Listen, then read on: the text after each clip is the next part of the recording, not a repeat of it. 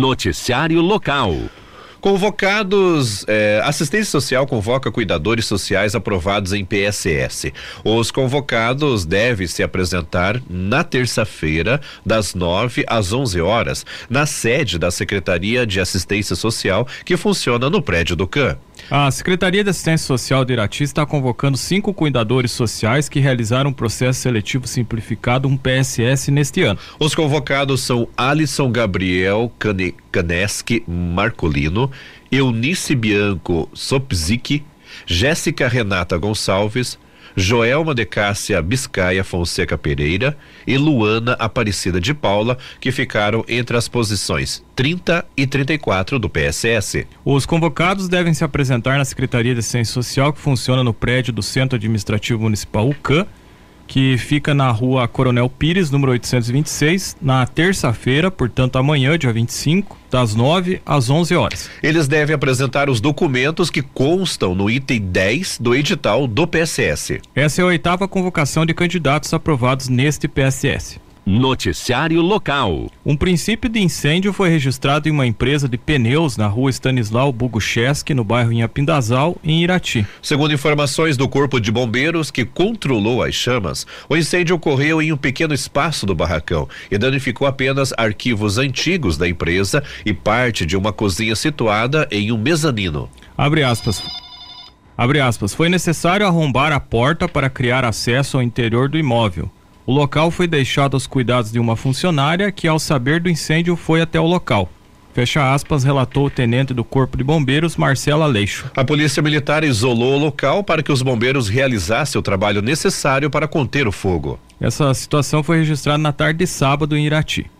Ainda em Irati, um motorista com sinais embriaguez foi detido e conduzido para a delegacia. Ele foi abordado pela PM no momento que estava transitando com um veículo Gol na contramão na rua Trajano Grácia. Durante a abordagem, os policiais perceberam que o homem tinha sinais de, sinais de embriaguez e o conduziram para a delegacia. Os avisos paroquiais. A paróquia Nossa Senhora da Luz informa que hoje tem missa na matriz em dois horários, às 12 e 19 horas.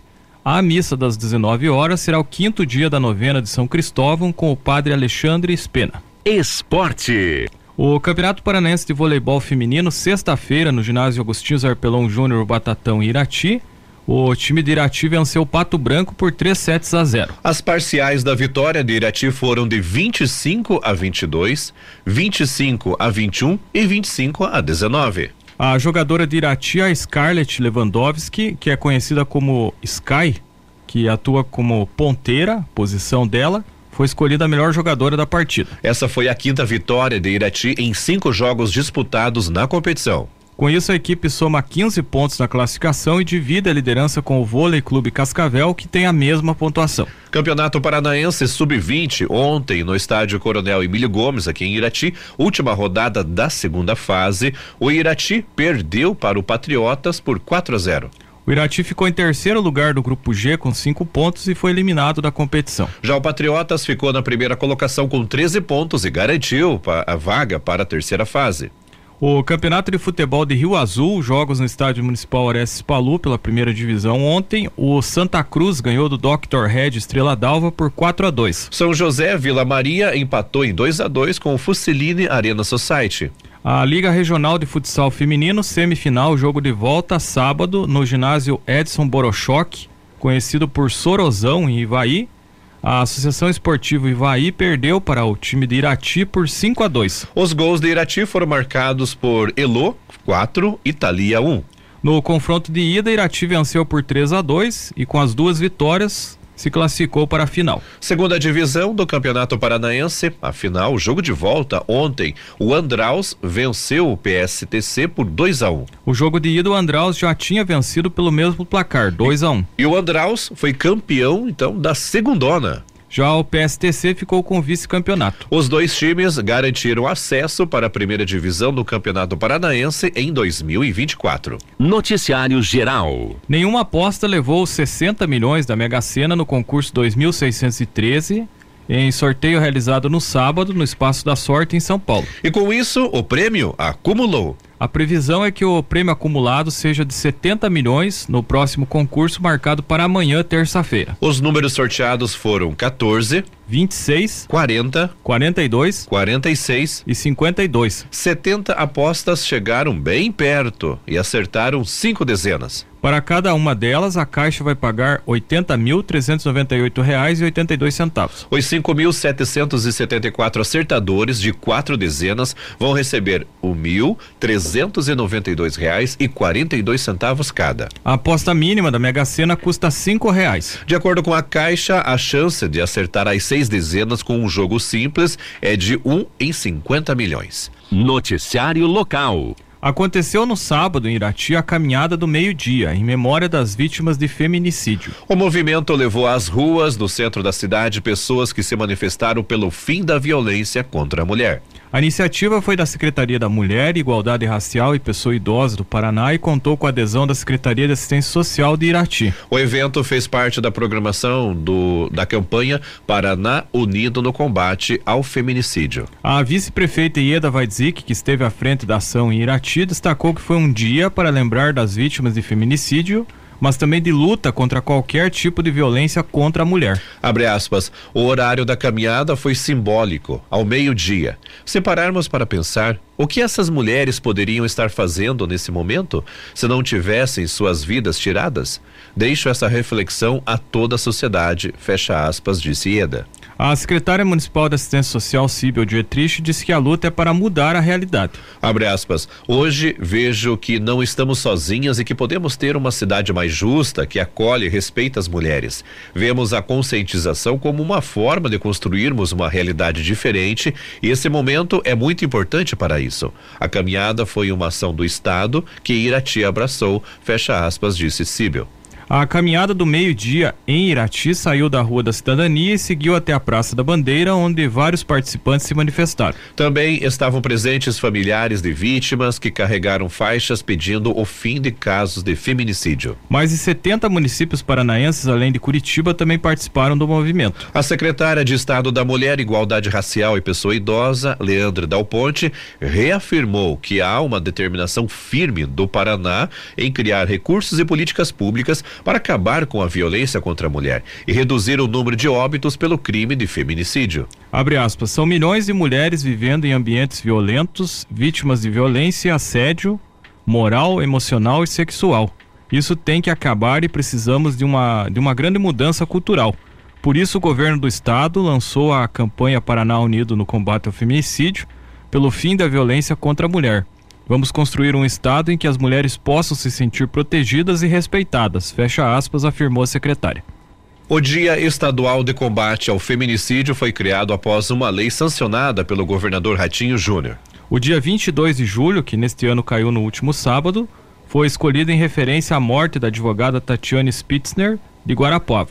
Ela foi morta pelo marido em 2018. Luiz Felipe Manweiler, que era seu marido, foi condenado a mais de 30 anos de prisão pelo crime. O crime de feminicídio foi tri, é, tipificado em 2015, quando o Código Penal foi alterado para incluí-lo como um crime cometido pela condição de mulher, seja no contexto de violência doméstica e familiar ou menosprezo ou discriminação à condição da mulher. As motivações são o ódio, o desprezo, o sentimento de perda do controle da ideia de que as mulheres são sua propriedade. Segundo dados do Ministério Público do Paraná, em 2022 foram registrados 274 casos de feminicídio ou tentativa de feminicídio no estado. De 2019 a 2022 foram 314 feminicídios e 911 homicídios dolosos contra mulheres. As informações são da Secretaria de Comunicação da Prefeitura de Irati. Noticiário local.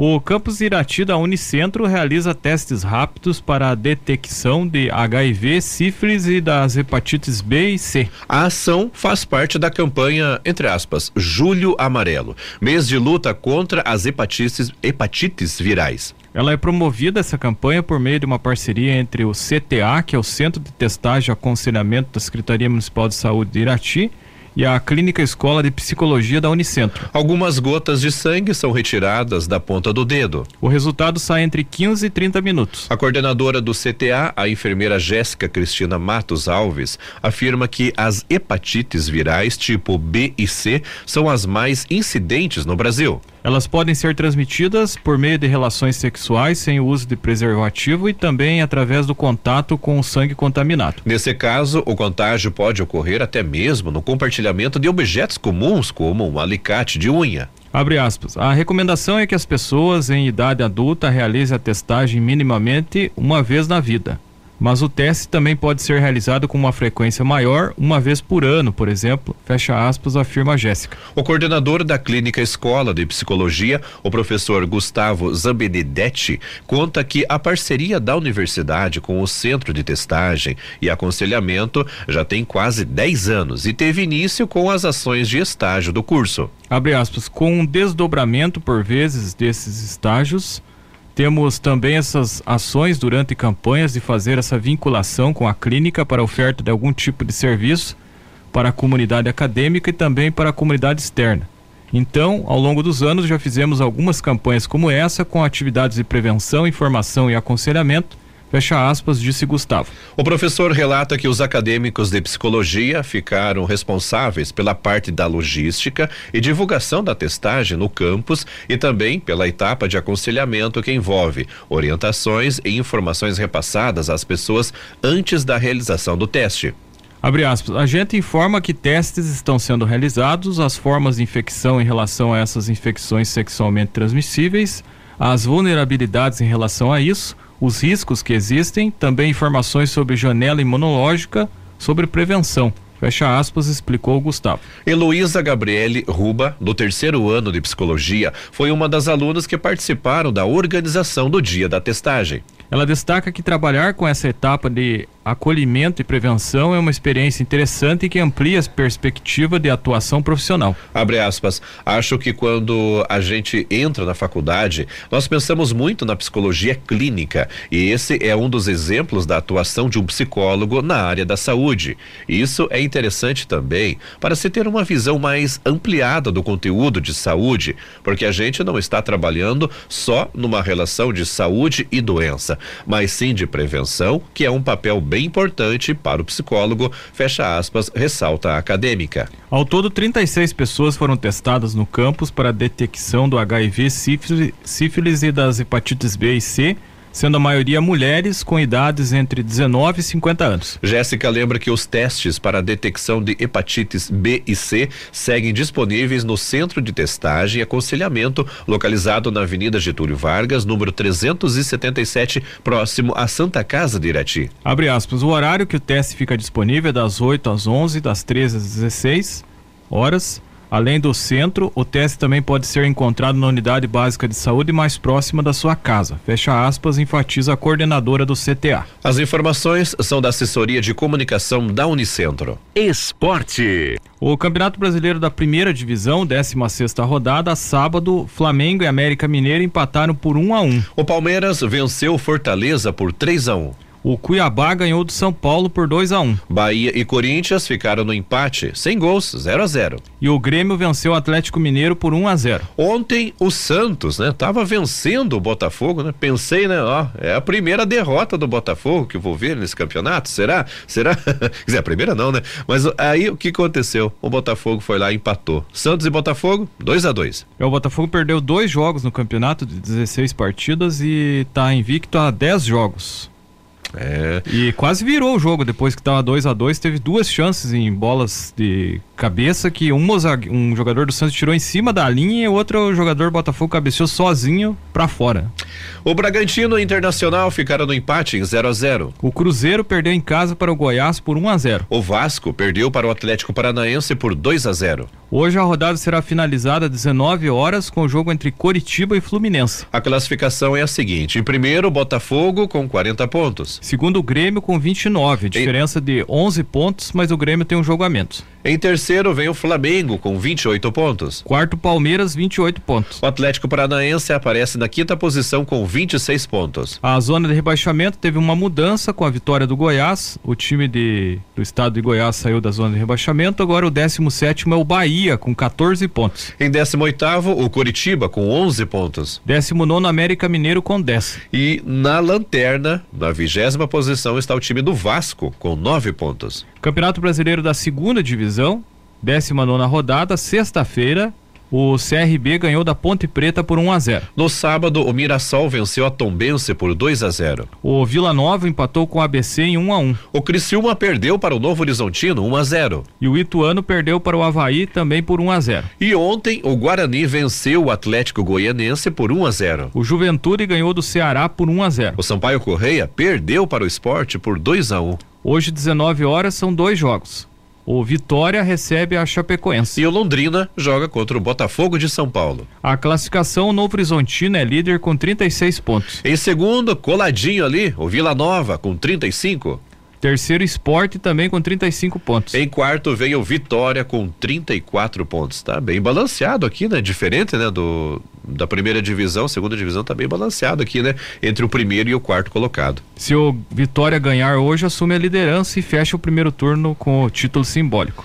Zona de rebaixamento, em 17 está Chapecoense com 18 pontos. 18 Havaí com 17. Em 19 o Londrina com 14 pontos. E o último é o ABC que soma 12 pontos. Campeonato Brasileiro da Terceira Divisão, 14 rodada no sábado, no sábado. O Confiança de Sergipe venceu o Operário de Ponta Grossa por 1 a 0. Com a derrota, o Operário perdeu a liderança e caiu para a segunda posição com 25 pontos. Campeonato Brasileiro da Quarta Divisão, 14 quarta rodada, jogos dos times paranaenses. No sábado, no grupo 7, o Maringá venceu por 3 a 2 o 15 de Piracicaba. O craque de Goiás perdeu em casa para o Cascavel por 2 a 1. No grupo 7, o Maringá foi o segundo colocado com 24 pontos e se classificou para a segunda fase. Na segunda fase, o Maringá enfrenta o Camboriú de Santa Catarina. Já o Cascavel ficou em sétimo lugar com 16 pontos e foi eliminado. No grupo 8, o Caxias venceu o São Joséense por 2 a 1. Com a derrota, o São Joséense terminou em quinto lugar do grupo 8 com 20 pontos e foi eliminado. Então, dos três times que começaram do Paraná, só o Maringá prossegue na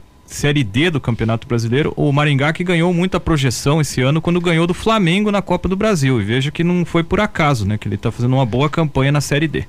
Vamos falar agora da Copa do Mundo de Futebol Feminino. Jogos da primeira rodada. No sábado, a seleção da Zâmbia perdeu por 5 a 0 para o Japão. A Inglaterra ganhou do Haiti por 1 a 0. A Dinamarca venceu por 1 a 0 a China. Ontem a Suécia ganhou da África do Sul por 2 a 1. A Holanda venceu Portugal por 1 a 0. França e Jamaica empataram em 0 a 0. Hoje a Itália venceu a Argentina por 1 a 0. A Alemanha goleou o Marrocos por 6 a 0. Noticiário Estadual. A Polícia Civil do Paraná receberá o reforço de 225 novos policiais. O, governo, o governador em exercício, Darcy Piana, nomeou na sexta-feira 44 delegados, 140 investigadores, 16 escrivães e 25 papilocopistas aprovados em concursos públicos realizados em 2018 e 2020. A medida foi publicada no Diário Oficial. Após a nomeação, os policiais participarão do curso de formação na Escola Superior da Polícia Civil. O planejamento é que iniciem o treinamento na segunda semana de agosto e ainda neste ano estejam atuando nas delegacias de polícia de todo o estado um significativo incremento no combate à criminalidade. Durante os meses de aperfeiçoamento, eles vão estudar matérias de conhecimento técnico operacional, dentre aulas práticas e teóricas. As competências adquiridas vão proporcionar a habilitação necessária para atuar em qualquer cidade, de, qualquer cidade do estado. O quadro de ensino da Polícia Civil está dividido em seis áreas temáticas, que vão desde investigação à formação humanista e cultura, e cultura geral.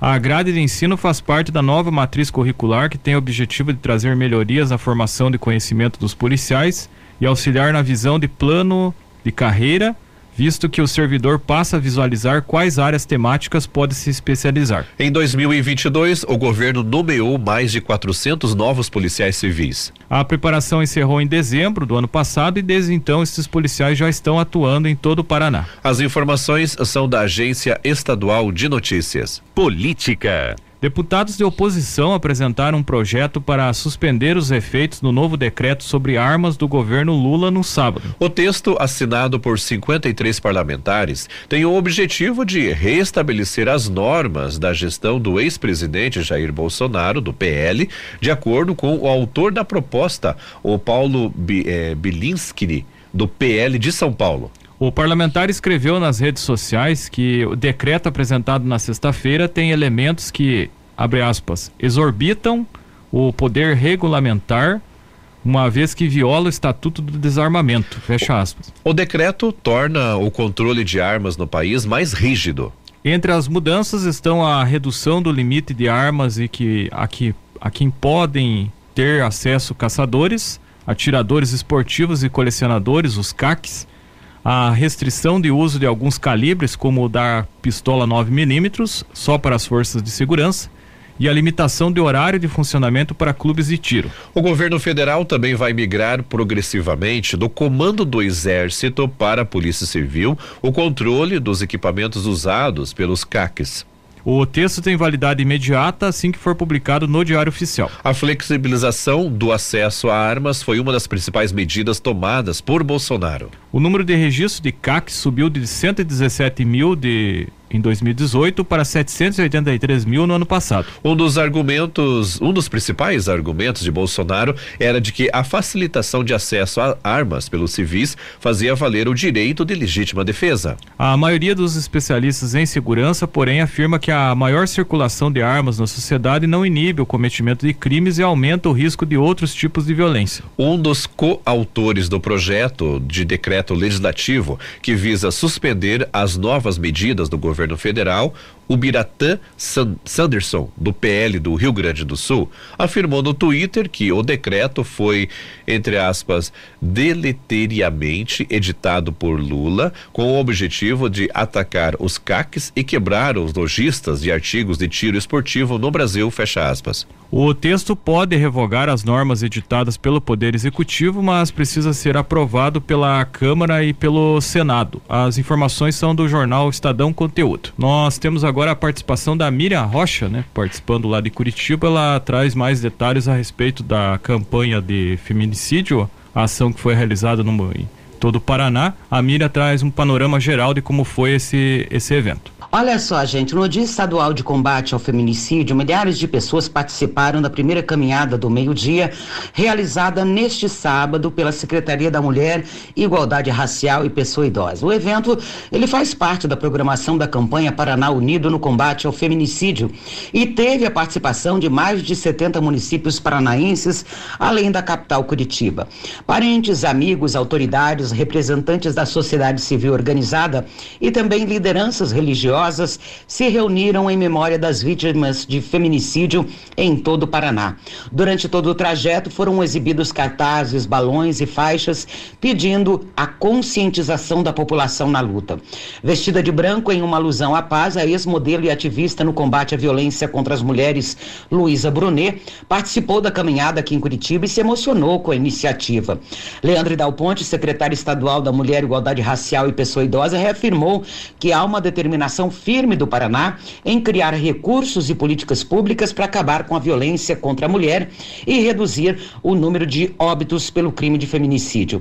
Olha, o Dia Estadual de Combate ao Feminicídio ele foi criado após uma lei que foi sancionada pelo governador Carlos Massa Ratinho Júnior. O dia 22 ele foi escolhido em referência à morte da advogada Tatiana Spitzner, lá de Guarapuava. Spitzner foi morta pelo marido no ano de 2018 ao ser jogada da sacada do apartamento onde o casal morava. Luiz Felipe Manweiler, que foi condenado também a mais de 30 anos de prisão pelo crime, né? O ex-marido eh, da Tatiana. Em Guarapuava, parentes e amigos advogados estiveram presentes na caminhada e cartazes, faixas e dezenas de cruzes foram expostas em memória das vítimas. Olha, o crime de feminicídio ele foi tipificado no ano de 2015, né, quando o Código Penal foi alterado para incluí-lo como um crime cometido pela condição de mulher, seja no contexto de violência doméstica e familiar ou por menosprezo ou discriminação à condição da mulher. As motivações são o ódio, o desprezo ou aquele sentimento de perda do controle, né, e também daquela ideia de que a mulher é sua propriedade. Bom, gente, era essa informação que eu tinha para hoje, meus amigos. Um grande abraço. Amanhã eu tô de volta, se Deus quiser.